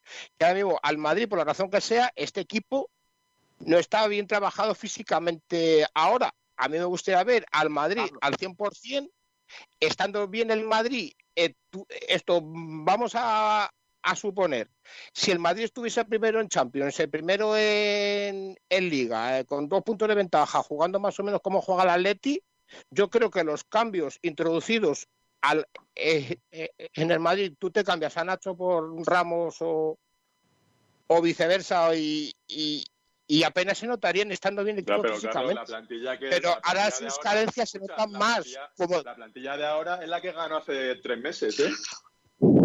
ya, Ah. O sea que no hay. ¿Y? Los jugadores son los mismos. ¿Y qué? Pero, pero, pero esa plantilla estaba bien físicamente, en lo que hemos dicho muchas veces, la, la defensa estaba bien cerradita, Courtois apenas se notaban los fallos, y ahora el, equipo parece que se ha venido abajo, eh, abajo. eh, en Madrid no, esto parece que no aguantan bien los partidos, eh, eh, enseguida se diluyen. Y yo vuelvo a lo otro, yo creo que la filtración del mundo que ya quieren destituir al Zidane yo quiero, eh, yo creo que es una fil- eh, filtración interesada, a ver cómo la gente va a reaccionar. Si la gente reacciona bien, eh, para que les destituyan, lo van a destituir. Si la gente pasamos del tema y decimos que con Zidane a muerte, no sé si sería un error, pues a Zidane no se le va a cesar. Pero, Carlos, una cosa. Lo que te está intentando decir es Haaland, por ejemplo, Haaland es mejor que Jovic. Yo no te estoy diciendo que Jovic sea malo, pero que el Real Madrid tiene que aspirar no a fichar jugadores buenos, sino fichar a los mejores jugadores. Y el Real Madrid, vale. Vinicius puede ser muy buen jugador. Dime, dime. Pero, Pero, pero vamos a ver, Carlos. Espera que te, que interrumpa, te exponga. Pero Pero espera. sí, Bueno. sí, sí, un momento. Haaland, por ejemplo, en el Madrid, yo le prefiero antes, eh, lo he dicho desde que empezamos el programa en septiembre, yo le prefiero a Haaland antes que a Mbappé, por la forma que tiene el Madrid. Vale, Pero vale. si te dice Haaland no ficha por eh, ficha mañana por el Madrid o, o vamos, no mañana, eh, cuando se abra el mercado, viene al Madrid y por eh, por la cosa, eh, por esas cosas que tiene el fútbol que, que el Madrid engulle a jugadores, porque aquí no es- aquí Kaká no ha triunfado y te puedo dar mi- eh, miles de ejemplos. Y Jala, por la razón que sea, que se está hinchando, eh, eh, se está hinchando a meter goles en Alemania, viene al mal resulta que no mete un gol. No creo que pase eso. No creo Sí, que pero pase Carlos, eso, el pero el gol. Tú suponte, el- en el hipotético caso que viene Haaland, se pone la camiseta esa, que quieras que no, pesa, pesa, mucho, vale. Vale. pesa mucho. Porque Eh, el Haaland es un jugador. Ahora te interrumpo yo. Haaland es un jugador que está por encima de, del nivel habitual de un buen futbolista. O sea, ese jugador no creo que le pese la camiseta de ningún equipo. Tiene unas condiciones brutales. Claro que sí. Pero que es que me da igual que sea eh, Haaland, que sea Mbappé, que sea Camavinga, que sea eh, que el Madrid a mí no me parece un sitio de experimento. Y a mí, sinceramente, la sensación que me da en los últimos tiempos, porque creo que también se lo ha podido permitir el contexto, porque venía de ganar muchas Champions y tal, ¿vale? Lo puedo llegar a entender. Digo, vamos a darle aquí a talento joven, a ver si alguno nos sale bien, como es el caso de Fede Valverde, a mi modo de ver, que creo que es un jugador para muchos años en el Madrid. Ahora, creo que el Madrid está como experimentando demasiado en su plantilla y el Real Madrid a veces lo que pide la gente, yo creo con razón, es fíchame a este tío, fíchame a este tío, fíchame a este tío. Eh, este gran grupo que después jugó con Mourinho, jugó con Ancelotti, el mismo verano se fichó a Xavi Alonso, se fichó a Benzema, se fichó a Cristiano, se fichó a Kaká, se fichó jugadores que tú sabías que iban a rendir sí o sí en el Real Madrid porque esos eran los mejores jugadores que el Real Madrid podía fichar. Ahora, el Madrid puede ir a por Rodrigo, puede ir a por Vinicius, pueden salir los mejores jugadores del mundo, puede ser, pero cuando lo fichas es experimento. Puede salir bien o te puede salir mal. Si tú fichas a Haaland, te podrá costar el dinero que te cueste, pero Haaland probablemente te salga bien. Si lo haces con Mbappé, más o menos lo mismo. Y esos son los fichajes que necesita el Madrid, creo yo. Pero al fin y al cabo veremos cómo está la situación económica del Real Madrid, que yo creo que para alguno de ellos le debería dar. De todas maneras, eh, el, el- fichar a- el Madrid. Pedro, Pedro. Pedro, por favor. Pedro, por favor. Decías, Yo Pedro. creo, sinceramente, que es un error que Madrid fiche jugadores tan jóvenes. Y sobre todo que no los ceda, porque al final los quieres meter eh, con calzador en una plantilla que eh, a lo mejor son jugadores ya de 30 años, con jugadores de 18, 17 años. Y ese es el problema, esa transición de jugadores es donde el Real Madrid yo creo, sinceramente, que, que ha fallado. Porque sí, evidentemente, cuando se trajo a, a Alonso, a Kaká, eh, ya eran jugadores más contrastados. Eran jóvenes, pero estaban contrastados. Y no son eh, jugadores brasileños, argentinos, que, que- que no, que no han demostrado nada. Y ese es el problema muchas veces de, de- de ser el Real Madrid. Que tienes esa, ese nombre que cualquiera quiere vestir tu camiseta, pero luego esa gestión eh, pues es muy difícil. Eh, Carlos, ¿qué decías? A ver, eh, a mí me, a mí no es que me eso, pero es que el fútbol de antes, bueno, el de antes, el de hace 10, 10, 10 años o, o, o 10 temporadas o como se diga, eh, había mucho más dinero y los jugadores no eran tan caros como lo de ahora. Ahora, la operación, por ejemplo, Mbappé, que hablan Umame, Umamecan- Umamecano, eh, Camavinga y, y yo qué sé, ¿cuánto puede costar eso? ¿600, 700 millones? En la operación de hace 10 temporadas, cuando vino Albiol, Granero, eh, lo que habéis dicho antes, Kaká, Ronaldo, Xavi Alonso, ¿cuánto costó esa gente? Yo creo que no, eh, y eran ocho jugadores y no llegó a casi a, porque Cristiano costó 100 y, y Kaká costó 80. Yo, eh, yo creo que se fue a unos 300 millones por ahí, porque también se vendió a, a Arjen a, a ¿quién más? A, a Snyder y, y, entre pitos y fotos el Madrid hizo estos buenos cambios. Pero es que ahora estamos hablando solo de cuatro jugadores para hacer una reducción en, la plantilla y yo creo que al que fiches a esos cuatro, el Madrid eh, seguirá teniendo una plantilla, vamos, eh, yo creo que, que mejora lo que tienes, pero el banquillo que lo habéis dicho vosotros se, se queda un poco corto, porque también, porque que quiso el Madrid con esto con Benítez dijo eh, ficho a este chico que me va a costar 40 millones le pruebo pero no vaya a ser que sea una estrella que sea el nuevo Neymar o el nuevo yo que sé y que diga no es que te va a costar 250 si el, Ma- el Madrid se adelantó Carlos, el luego Madrid se puede- Carlos, el Madrid se puede adelantar en un jugador así, pero no puede fichar siete, que es lo que está haciendo. Eh, me la juego con Vinicius, Rodrigo, Reinier, el otro y el de la moto. Eso es lo que no puede hacer el Real Madrid. Y si ficha gente así, pues lo fichas y, y no sé si ha sido Pedro el que lo ha dicho, que cojan y que los cedan. Que los cedan y punto, y no pasa nada. Oye, los cedas, eh, lo cedes y ya está. Y si luego funcionan, te lo repescas, y si no funciona, pues no te hacen falta. Esa es la realidad, pero bueno, vamos a cortar ya Sí, con el Madrid. Borja, Yo creo que, espera Borja, un segundo, vamos a cortar Borja. porque eh, son y cuarto y no hemos hablado todavía nada del partido Pero- metropolitano. Dime. pero solo un inciso el Madrid Ra- eh, que todo el rapidísimo, mundo Carlos. Vale, que el Madrid vendió, digo que la gente le vendió, que el Madrid tenía que fichar españoles, se fichó a media selección sub-21, ¿sabes? Que fichó a Isco, fichó a Ceballos, fichó a Vallejo. Y, ¿Y y de, esos cuántos, y, de esos, ¿Y de esos cuántos ha salido bien? Yo creo que ninguno, porque Isco, est- eh, porque Ah. Isco está en el banquillo, algún año- Asensio es Vallejo. te dio. No, Vallejo no ha dado rendimiento en el Real ninguno. No, no, ya, ya, que, lo que ha intentado, las dos cosas que ha intentado le han salido mal, porque ha querido cambiar el sistema de que ha tenido, y no sé, no, eso, ya está. Es lo que hay. Nos vamos al Bueno. Metropolitano. El Atlético, que también se complica, se complica bastante, eh, con el tema de- del empate al final con ese penalti de Müller. Pero yo insisto y creo que las sensaciones son muy diferentes. Eh, hoy el Atlético me ha vuelto a gustar, hoy el Atlético ha sido superior, hoy el Atlético creo que si tiene a Luis Suárez hubiera ganado el partido porque hubiera enchufado alguna. Y la diferencia es que, claro, el Atlético está sin delanteros. No está Suárez, no está Costa, no se confía en Saponjic, por lo tanto, eh, juegan pues Correa, Joao Félix, que son segundos puntas, medias puntas, Carrasco, que es un extremo, entonces no hay un delantero como tal. Pero las sensaciones son muy buenas. Para mí el gran problema de no clasificarte hoy no es que te puedas quedar fuera, que también, sino que es que ese fin de semana de la semana que viene hay un Real Madrid Atlético de Madrid y el Atlético de Madrid hubiera ido a jugar a Austria con los juveniles, hubieran descansado los titulares y el Madrid se está jugando la vida. Ahora el Atleti le pasa exactamente lo mismo, tiene que ir con todo el miércoles y luego con todo el fin de semana.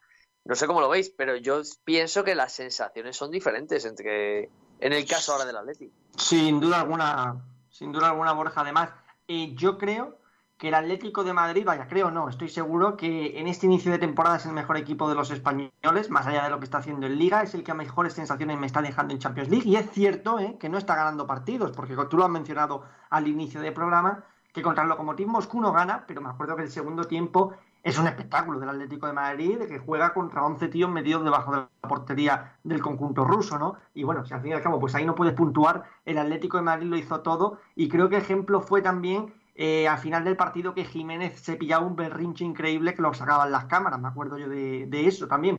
Pero bueno, más allá de esto, creo que el Atlético de Madrid, em, pese al empate, que oye, es cierto lo que dices, eh, al igual que el Real Madrid, depende de la última jornada y va a tener que salir con todo contra el Salzburgo, pero a mí me está dejando muy buenas sensaciones tanto en Liga como en Champions y creo que es un Atlético de Madrid que pese a no ganar, ojo lo que te digo, Borja, creo que hace disfrutar al espectador, al aficionado y que hace un juego muy vistoso. Es cierto que a lo mejor no está puntuando de 3 en 3, pero creo que este Atlético de Madrid tiene algo especial, tiene algo que, que oye, que, que atrae al espectador y al aficionado. Yo sobre el Atlético de Madrid, Dale, dale. Eh, sobre el Atlético de Madrid, creo que está siendo, coincido totalmente con, Bor- eh, con Salva, perdón, el mejor equipo de los españoles en Champions, el mejor equipo de la liga, eso es indiscutible lo que a la liga se refiere, primero en la tabla. Pero sinceramente quiero destacar varias cosas. En cuanto a lo que has dicho, Borja, de que van a llegar los dos jugándose la vida, yo creo que el Atlético de Madrid ahí sale como más beneficiado y te explico. Eh, Yo creo que antes de empezar la jornada de hoy, lo normal es que el equipo que podría haberse permitido más rotaciones habría sido el Madrid, porque dentro de la lógica puedes pensar el Madrid le gana al Shakhtar y el Atlético de Madrid juega contra el Bayern de Múnich. Si pierde contra el Bayern de Múnich, ojo, puede pasar por muchas bajas que tenga el equipo alemán. Lo importante para el Atlético de Madrid, que con el punto eh, se permite que en el último partido le vale tanto empatar como ganar. Y yo quiero incidir en que el Atlético me gusta su juego, me gusta porque Joao Félix ha crecido y sobre todo un jugador que lo ha cambiado todo en el planteamiento del Cholo y es hermoso, ¿eh? porque cómo le da otra variante táctica al Atlético de Madrid, cómo muchas veces se posiciona como tercer central, cómo permite también tenga más altura Carrasco, eh, hay una salida más limpia de balón porque Hermoso es un jugador que tiene una salida de balón muy buena. Y yo creo que la llegada de Hermoso al lateral, que muchas veces es un tercer central, realmente, eh, le está dando cosas muy interesantes desde lo táctico al Cholo Simeone y sobre todo que incluso en partidos grandes como hoy es en Champions frente al Bayern de Múnich, que el Atlético de Madrid tenga un esquema más allá del típico 4-4-2 del Cholo Simeone. Muchas esperanzas le tengo puesta yo a este Atlético de Madrid esta temporada. Pedro Torres. Sí, bueno, evidentemente eh, lleva una serie de partidos que, que juega como hace mucho tiempo no jugaba. Eh, es mérito de Simeone, que ha sabido amoldar la plantilla eh, a, bueno, a lo que se le exige ahora, que es bueno, pues, jugar al fútbol, ¿no? Con esos jugadores que tenía o que tiene. Pues, y la, tanta calidad, ¿no? Como Joao, la libertad que tiene Coque para de crear. Eh, todo el mundo, pues a principio de temporada, uff, se va a Tomás, cuidado, que pff, era desastre. Y bueno, se ha demostrado que, que no le ha venido nada mal a la salida de Tomás. Eh, estoy de acuerdo con el compañero que mm, Hermoso le da más solidez y sobre todo eh, más empaque, ¿no? En, en- sobre- sobre- ayuda mucho a Saúl, a, a- incluso también a Carrasco en banda izquierda. Y, y al final, eh, jugador por jugador, yo creo que están a un, a un nivel sobre 10, yo diría que están en sí, un 8 sobre 10, la may- la mayoría de ellos. Incluso Lemar, que el otro día le vi en Valencia y, y la verdad es que me sorprendió para bien y quiero ver ese tipo de jugador. Es decir, un, un jugador que pida la pelota, que se atreva a encarar, que tire, porque yo creo que eso es lo que le exige no solamente la grada, sino el técnico, ¿no? Y, y más allá de, de- de- de, bueno, del punto que sacó, porque al final hoy daba igual perder o empatar. El, el Atleti sigue siendo fiel a su historia y, y hay que ir a, a- a Austria a, a ganar. También te digo, estos partidos son los que el Atleti le gusta. Atleti, de hecho, estos partidos son los que es donde se juegan los, las castañas, en partidos donde es a vida o muerte. Y ahí es donde el Atleti está también cómodo, porque, porque yo creo que sí que es verdad que puede que llegue Suárez y, y veremos cómo, cómo llega el equipo. Pero bueno, yo creo que salvo A ver, eh, eh, recordemos que el partido en el Metropolitano con el Salzburgo, uff, no fue fácil, ¿eh? Hubo, fue quizás, fijaos lo que os digo, de la temporada fue uno de los partidos más flojos del Atleti, ¿eh? El, el equipo austriaco se lo hizo pasar mal, ganó 3-2, eh, pero, pero recordemos que el Atleti jugando bien, pero un poco endeble, metió el 1-0, le empataron, metió el 2-1, le empataron y al final ganó casi casi al final con, con un gol de, de Joao Félix, eh, pero, pero sufrió con los austriacos, ¿eh? Eh, bastante, con un Soboslai que hizo un gran partido, pero se, se presupone y se entiende que el Atleti es superior al Salzburgo, o sea, el Atlético no debería de tener. A priori problemas para pasar valiéndole el empate, además. No, la clave del Atlético de Madrid en el partido del próximo miércoles, para mí, Borja, va a estar en si se adelanta o no se adelanta en el marcador, porque si se Totalmente. empieza ganando el partido el Salzburgo 1-0, pues ya el Atlético de Madrid puede que le entren las prisas, tiene que ser más atacante, el Salzburgo se vio como en el Metropolitano fue bien al espacio, pero en el momento en el que el Atlético de Madrid, si se da un partido en el que logra adelantarse en el marcador, yo sinceramente creo que es muy difícil que al Atlético de Madrid se llame el equipo que tenga enfrente como se llame, sea Salzburgo, Real Madrid o el que sea, al Real Madrid, al Atlético de Madrid, perdón, es muy complicado remontarle eh, una, una diferencia a su favor. Por tanto, yo creo que la clave de ese partido va a estar en si se adelanta o no, y sobre todo el punto más importante que al Atlético de Madrid le vale ganar y empatar. Y aquí que te valga el doble resultado, siempre evidentemente es algo muy a, muy a su favor. Y si continúa con la línea de juego que está haciendo, como venimos comentando, yo sinceramente creo que el Atlético de Madrid va a pasar y sin sufrir tanto como se puede presuponer, por mucho que la historia del Atlético de Madrid es como es, eh, yo creo que estará como segundo clasificado en el sorteo de octavo.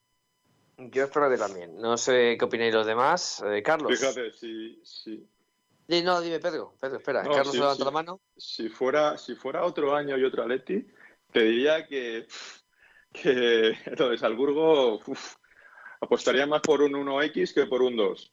Pero este año yo, sinceramente, como, como al final es que la Atleti ha cambiado radicalmente de juego. Es decir, ahora mismo eh, es un equipo que tiene el 80%, 70% de la posesión. Eso es impensable en los últimos nueve años que lleva el Cholo. O sea, tanta posesión no se ha visto nunca. Entonces, ¿Cuál eso fue da el mucha... Perdón. Sí, sí, dime. ¿Cuál, cuál fue el partido que el Atlético de Madrid pasó de grupos, ¿vale? Pero fue un empate que le condenó a pasar de segundo. Es que no me acuerdo ahora qué año fue, no sé si os acordáis vosotros dos. Que- Eh, ¿Cuál, cuál, cuál? Que el del Dortmund puede ser. Dortmund y Mónaco. ¿O no? No, rec- yo creo que, no sé si fue el Brujas, yo que sé, que el Atlético de Madrid jugó fuera de casa, empató a cero y eso le condenó a tener que jugar contra, contra un equipo que en octavos después le eliminó, me parece que fue. La Juve. No. Contra la Juve.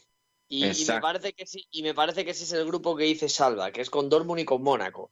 Empata en Brujas y el Atlético se mete como segundo y juega con la Juve. Me Exacto. suena. Me suena que era que el Atlético de Madrid, como ha dicho el compañero, era especialista en liarla en ese tipo de partidos. Y ya no te corto más y continúa con, con la opinión que estabas comentando. Sí, no, no, básicamente eso, que, esa, esa fiabilidad que da tener tanta posesión de balón, al final, eh, no sé, en esta temporada, ¿cuántas veces el Atleti se ha puesto por detrás? Pero yo diría que ninguna. Eh, y, y eso eh, da mucha confianza al equipo. Bueno, yo, yo creo que el Atlético, recordemos que en 14 partidos solo ha perdido uno, que fue contra el Bayern en la ida. Que perdió 4-0 en un partido donde los alemanes estuvieron brutal. Pero, pero el Atlético jugó mal ese partido tampoco. Y claro, la gente dirá, coño, que te metieron cuatro. Sí, sí, pero el Atlético jugó bien al fútbol. El tema era que los alemanes cogían eh, y cada vez que tenías una pérdida te vacunaban. Pero el Atlético intenta hacer otra cosa, ¿no? Eh, el Atleti, este año, para mí, el único empate que a mí.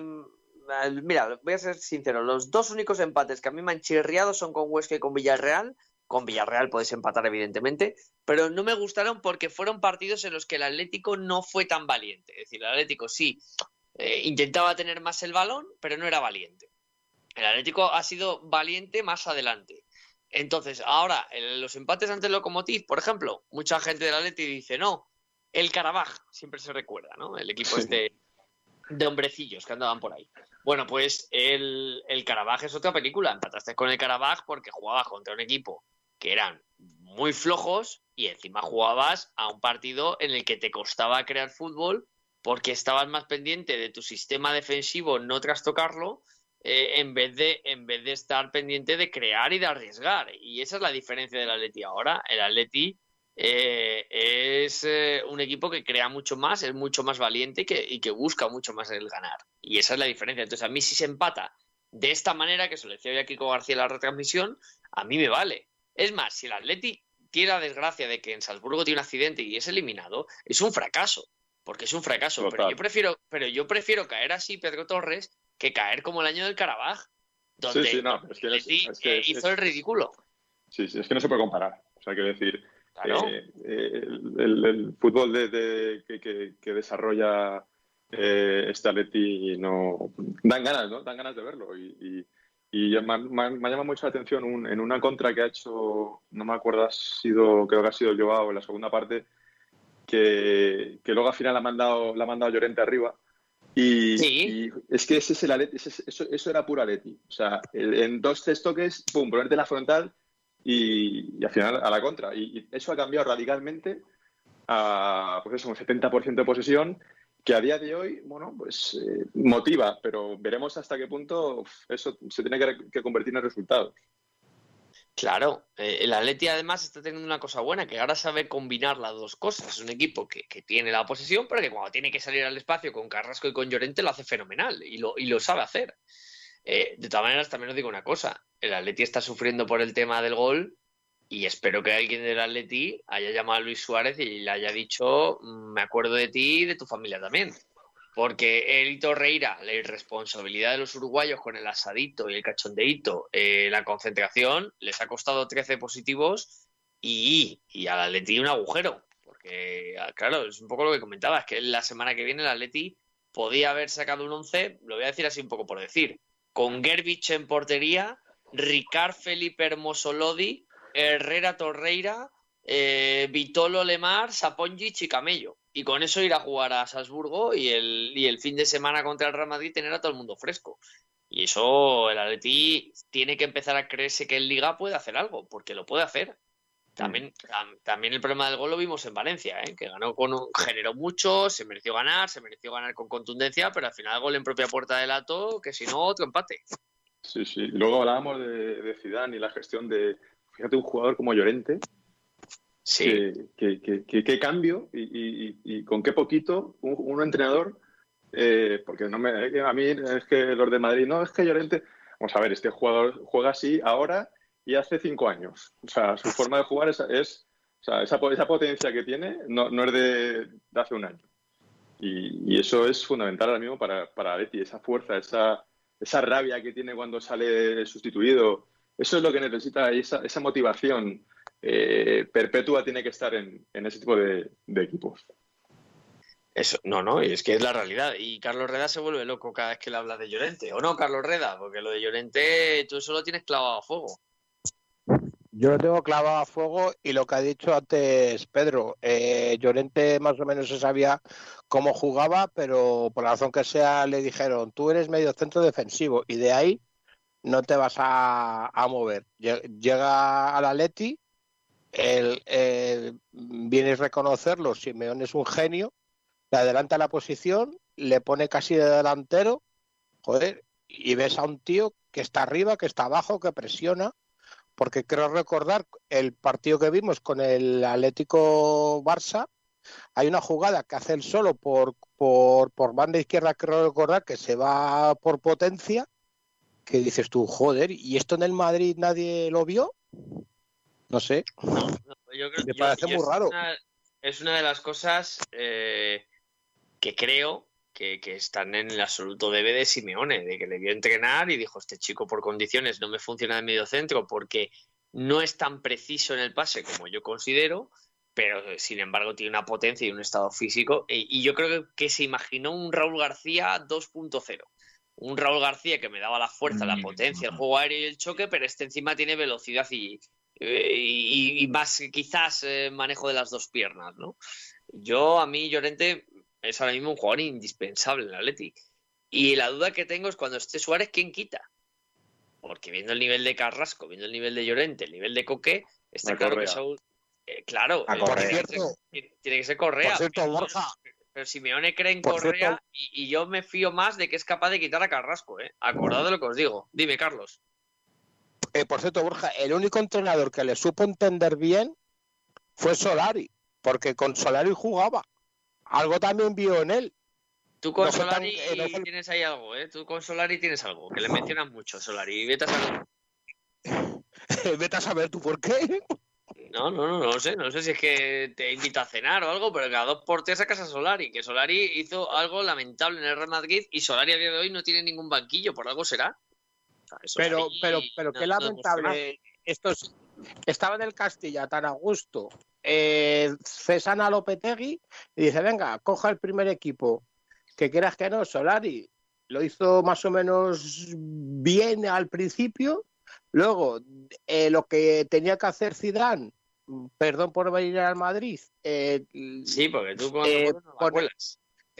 eh, poner a multar a, a, a Isco, que dicen que no, pero fue mm, multar a Isco y a, y a Marcelo, eh, porque no entrenaban bien y eso, y, y algo intentó cambiar, te sacó a Reguilón, Bueno, me estáis hablando de- de- no me cuentes el currículum de Solari en el Madrid, que no estamos hablando de eso. Lo que digo es que Llorente, al final, es un jugador que el Simeone le ha confiado en él, y yo os lo digo, ¿eh? Simeone tiene una fe extraordinaria en Correa, y yo no sé por qué, será una pecada mía, yo sospecho que se carga Carrasco antes que, que yo lo comparto, yo me carga... No le quita. No sé qué pensáis. No, está claro, sobre todo porque Correa es ese típico jugador eh, que yo veía más eh, como revulsivo en las segundas partes, eh, pero eh, lleva unos, un- desde que se ha iniciado la liga a un, a un nivel eh, extraordinario. Es decir, eh, te genera eso que muy pocos delanteros, porque tampoco se puede denominar a Correa como delantero, es un extremo, es, un, es una media punta, es, es un jugador un poco ambiguo pero que te da eso, ¿no? Te da esa, esa, esa chispa y esa, eso que no que tiene muy pocos muy pocos pillos, ¿no? Es un jugador muy pillo y eso se, eh, a Simeone le encanta. Sí, sí. Sí, Yo- aparte que tienes que tener Dale, que dale, tienes, Rafa. que tienes que tener eh, a gente que te res, que te pueda ser de revulsivo en el banquillo, ¿no? Y en este caso Carrasco eh, ese papel siempre lo ha adoptado muy bien en el Atlético de Madrid y creo que, que precisamente también lo puede hacer perfectamente ahora. Sobre lo de Marco Llorente, que era por lo que tenía levantado la mano, eh, yo creo que Marco Llorente hasta Liverpool, hasta el día de Anfield, eh, era un jugador bastante residual para el Cholo y mucha gente se pensaba por qué había fichado a Llorente, por qué había fichado a Llorente. Yo creo que el un inciso, eh, Rafa, solo. eh, sonó incluso para el Betis, ¿eh? Con eso te lo digo todo, porque no jugaba en el Atlético de Madrid.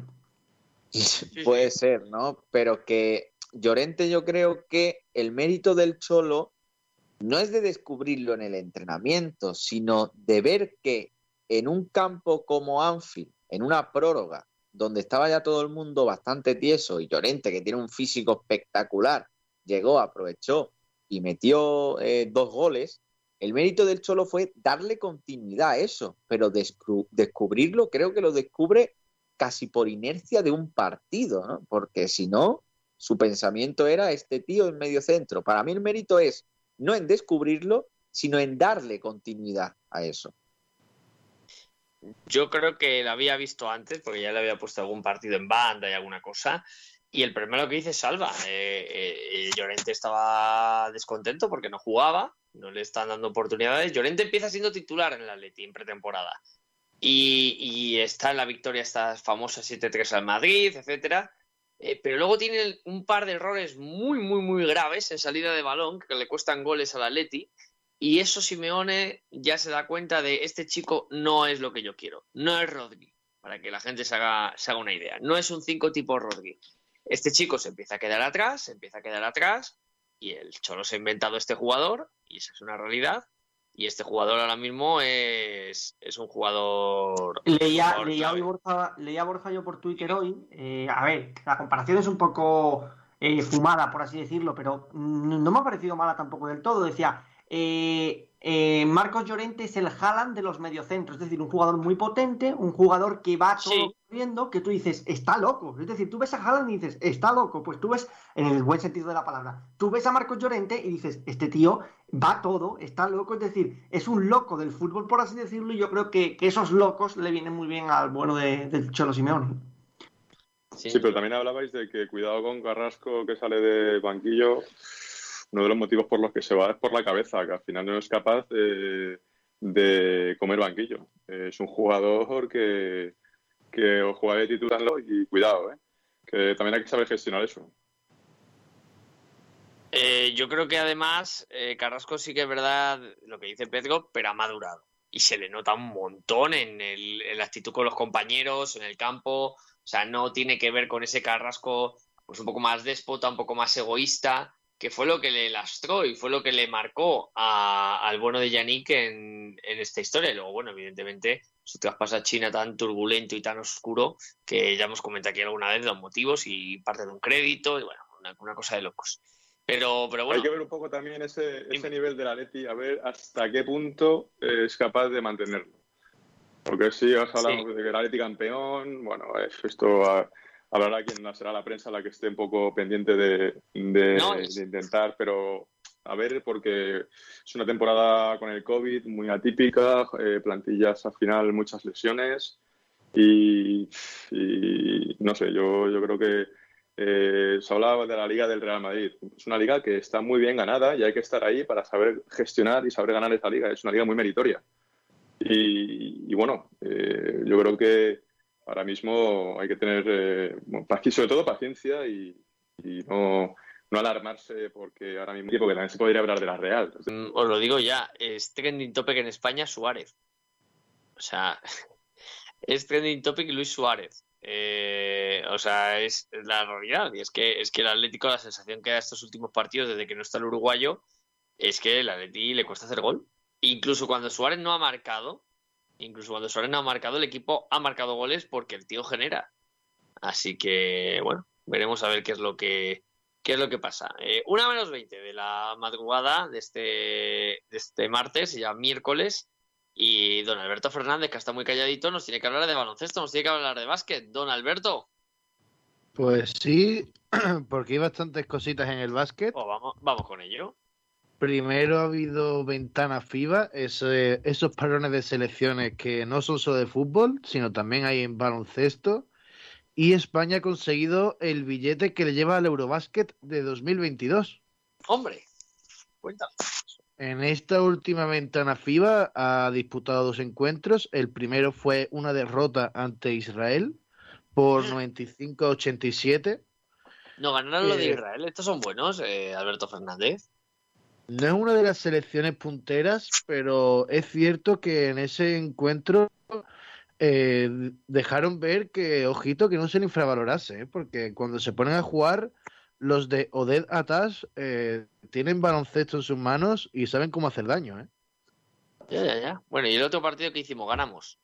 Y el otro encuentro fue ayer, eh, bueno, ya es antes de ayer porque ya han pasado las 12, ante Rumanía, eh, que ganamos el encuentro por 94 a 41. Ajá. Un gran encuentro, tanto en ataque como en defensa, de los de Sergio Escariolo, que dieron un recital de baloncesto y de superioridad sobre sus rivales, la verdad. Bueno, pues los de Escariolo entonces clasificados, a pesar de haber perdido con Israel, que yo me quedo con, con que me ha sorprendido eso. Seguimos. Luego, en cuanto a Europa y España, ha estado todo bastante más parado. Y hasta hoy, pues no ha habido ningún partido así de cierta relevancia que hasta que se han encontrado el Valencia Basket y el Fútbol Club Barcelona.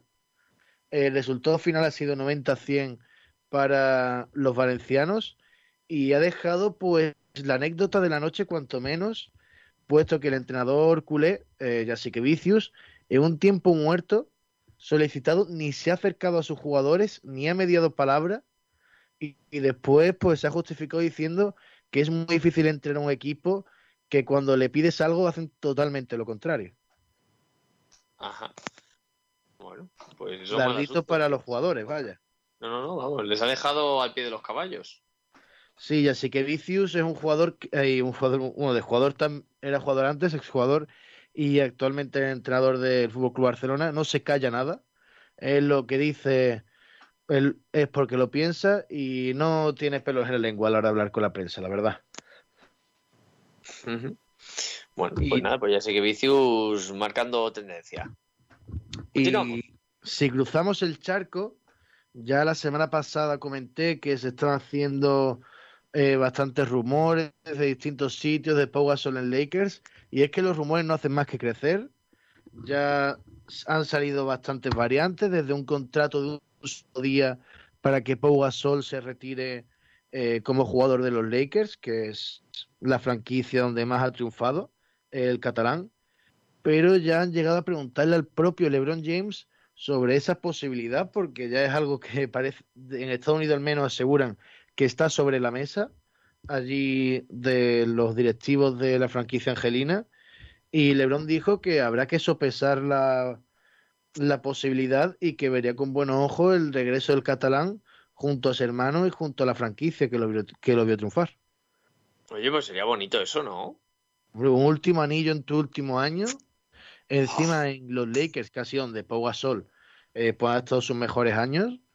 Y pues bueno, eh, encima, después de lo que pasó con Kobe y todo, sería bastante emotivo y al lado de su hermano, que sería eso ya sí que es una gesta única en la NBA, puesto que dos hermanos no han ganado nunca juntos el anillo de la NBA. Pues mira, pues ojalá, ojalá se dé, que sería bonito ver a los hermanos Gasol terminando, terminando juntos. Y además el Lakers, que, que sería muy bonito. Y, y un poco, ¿no? Eh, también para Gasol acabar ahí con, en el equipo de su amigo Kobe. Yo creo que estaría, que estaría bonito. ¿Qué más? Pues bueno, eh, desde Estados Unidos también se dice que los Golden State Warriors, previamente al draft, estuvieron en conversaciones constantes por hacerse con James Harden.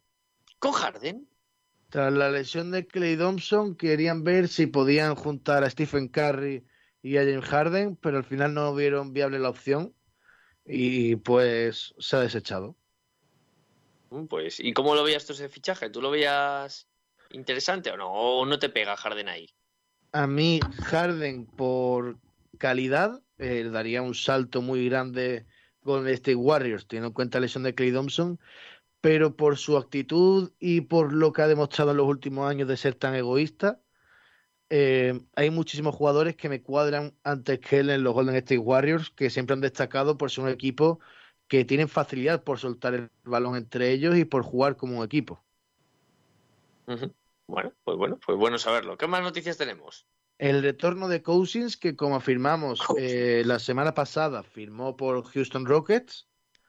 Y eh, pues el cuerpo técnico dice que está impresionado con cómo ha vuelto de Marcus Cousins, que tras dos lesiones tan graves que ha tenido, como la rotura de ligamentos de la rodilla y después el tendón de Aquiles, eh, pues que ha vuelto a un nivel muy alto y que va a sorprender esta temporada. Oye, a mí Cousins, ya te dije en su momento que era un jugador que a mí me encantaba, a Marcus Cousins, pero bueno, eh, luego cada uno su carrera con altibajos. ¿Qué más tenemos? Pues el base de los Boston Celtics, Kemba Walker, al parecer se perderá el inicio de la temporada por esas molestias que sufrió en los playoffs, pero que siguió forzando porque la situación lo pedía. Y pues parece ser que hasta enero no veremos jugar al base de Boston. Baja hasta enero, bueno, tampoco es tanto, ¿eh? que es un mesecito, o sea, tampoco ya estamos en diciembre, así que esperemos que, que esté pronto Walker de vuelta. ¿Qué más nos traes, Alberto? Pues eh, Andrew Bogut, el que ganase el anillo con los Golden State Warriors, fuese número uno del draft en 2005, si no me bailan los años, anunció en su podcast su retirada del baloncesto profesional desde la lesión que tuvo tras firmar por los Cleveland Cavaliers en, en uno de esos últimos intentos que tuvieron de retener ese anillo que consiguió LeBron James, pues fue bajando el nivel. Estos dos últimos años ha estado eh, jugando en Australia, si no me equivoco, si no me equivoco, y pues ya parece ser que ha dado fin a su carrera deportiva. Este me, este acuerdo yo cuando salió en, en su día, cuando, cuando es de mi edad más o menos, Andrew Bogut. Y cuando salió a mí me, me impresionaba yo cuando me jugaba a las maquinitas, a la PlayStation, estas cosas, era uno de los que fichaba siempre, porque era así grandote y ganabas un montón de rebotes con él, una, una cosa de locos. Andrew Bogut, me gustaba a mí. ¿Qué más? Pues eh, Borja, como a ti te gustan los jugadores que crean dinero, que sacan dinero de todos lados, eh, Stephen Curry no se queda atrás, dice, tengo uno de los mayores contratos de, la, de la historia de la NBA, ya por los Golden State Warriors no puedo cobrar más según las normas de la NBA, pues voy a cobrar por otro lado, porque va a tener su propia marca dentro de Under Armour. ¿Cómo? Su propia marca de ropa, su propia línea de ropa, perteneciente a Under Armour, pero por lo visto se va a llevar un porcentaje bastante alto el jugador de los Golden State Warriors y va a cobrar bastante, ¿eh? Un, atraca- un atraquito le va a pegar a Andor Armour. Qué, qué- qué maravilla. Si es que aquí hay que saber moverse. Vaya, ¿qué le vamos a hacer? Oye, Alberto, Pues Sí, una pregunta. Vamos a darle una alegría a nuestro amigo Carlos Reda y dime que se va a Yul a, a los Knicks. por ahora no ha salido nada de eso, pero la verdad es que no creo que acaben los Knicks, al menos por algo deportivo, puesto que si los Houston Rockets, cuando mejor estaban, insistieron, insistieron, insistieron en hacerse con el Balear y él dijo hasta la saciedad que él lo que amaba era el Real Madrid, no creo que un equipo a la deriva como los New York Knicks eh, vayan a sacarle de esa idea, a no ser que le ofrezcan un- una gran cantidad de dinero que los Knicks tienen para ofrecer. ¿eh? Es lo único que yo creo que le haría cambiar de opinión a Yul y no creo que sea ese tipo de jugador. Pero Oye, Gabriel. Y Gabriel Deck, que, que se ha, sonado también para salir. A- Eso lo iba a comentar después. Gabriel Deck eh, está en la boca de mucha gente eh, ahora mismo, puesto que han sido bastantes rumores, sobre todo desde Argentina, tras el salto de Facu Campazzo, que después voy a comentar algunas cosillas de él, eh, de que puede saltar eh, a la NBA y que podría cruzar el charco. Y han sonado bastantes equipos, entre ellos el de, el de Stephen Curry, anteriormente mencionado, sonado que podría jugar allí puesto que están buscando jugadores jóvenes con talento y el Golden State Warriors se fija bastante en los jugadores del otro lado del charco, así que sería una opción Y, bastante viable. y aparte te, te digo una cosa sobre lo de Gaby Deck. Eh, Gaby Deck es que, vamos, acaba contrato con el Real Madrid y es que ni, ni ha hecho por negociar. Es decir, que Gaby Deck no tiene intención ninguna de, de renovar su contrato con, con el Real Madrid. Y además, otro pero que hay con Gaby Deck es que en la Euroliga no le supone un problema, pero de cara a la, a la ACB sí, que todavía es extracomunitario y que podría haberse trabajado perfectamente el sacarse la doble nacionalidad eh, argentina-española y también ha pasado del tema Gavidec. Así que por un lado y por otro, y a eso le suman la marcha de, del Facu Campazo también a, a la NBA, tiene toda la pinta de que Gavidec también se va a marchar del Real Madrid, lo cual lo deja a cuadro. Y aparte, lo que ya dije yo en su momento, Borja, que no veía al Madrid entre los ocho primeros de la Euroliga y no creo que me vaya a equivocar si también se va de. Y lo que yo Hoy creo que todos la- son alegrías para mí. Claro que sí, Esta noche son para alegrías para mí.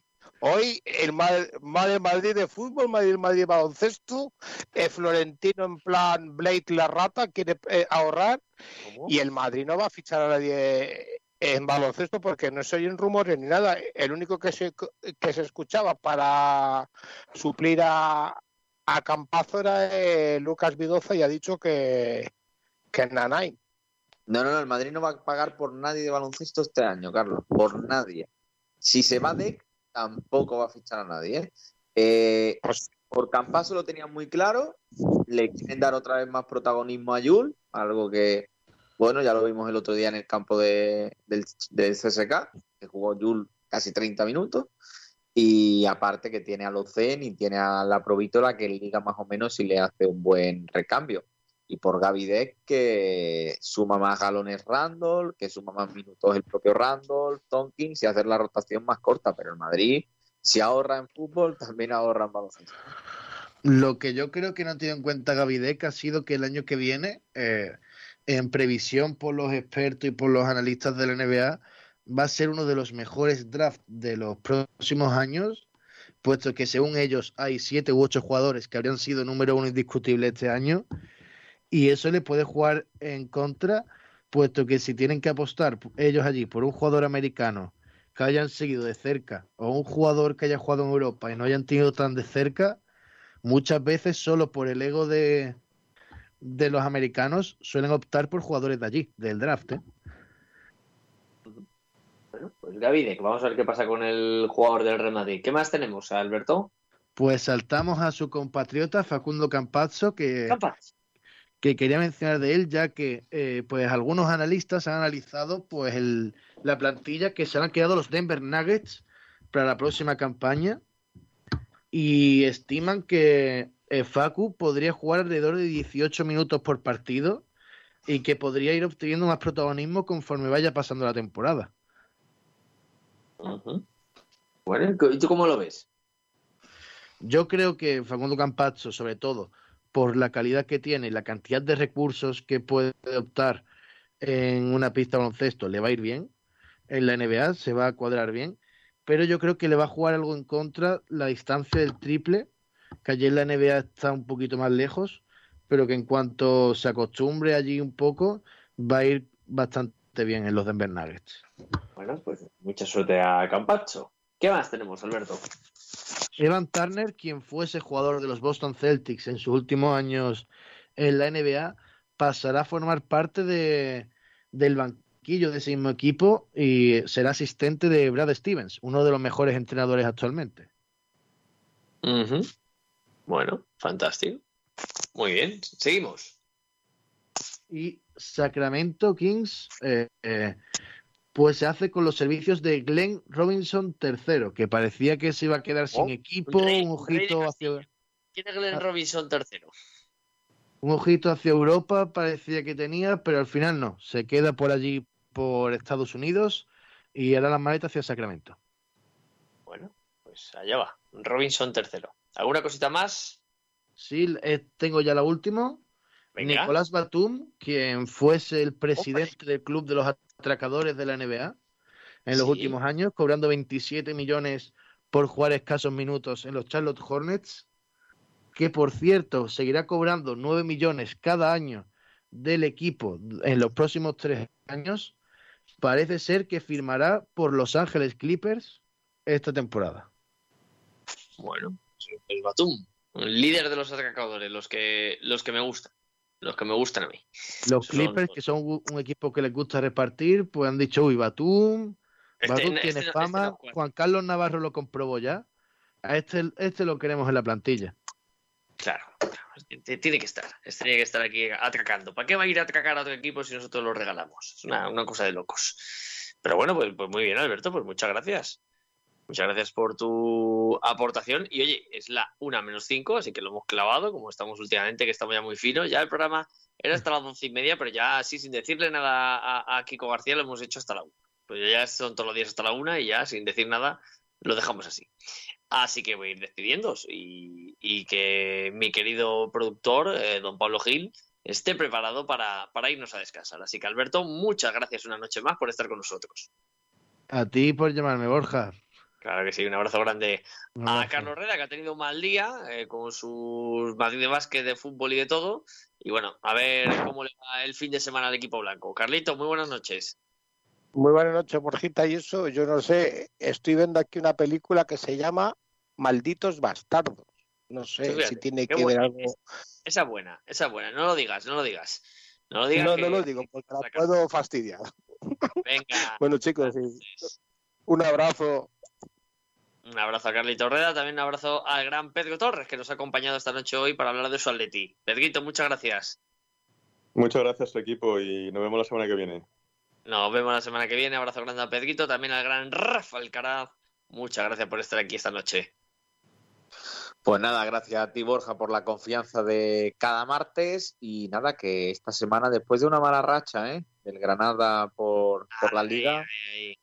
el jueves se puede ser líder de grupo en un partido especial, ¿eh? al que solo le falta al público en los Cármenes. Granada PSV. Final de la Europa League este año, Granada Real Madrid. Lo veo. Lo veo Lo claramente. Lo firmo y la gana con gol de Luis Suárez el equipo de, Ah. de Martínez. Fantástico. Y Milla sacando balón bajo palos en el 90. Un abrazo grande, Rafita. Otro para ti, Borja. Don Salva García, youtuber, tu canal, Salvita, tu canal rápido.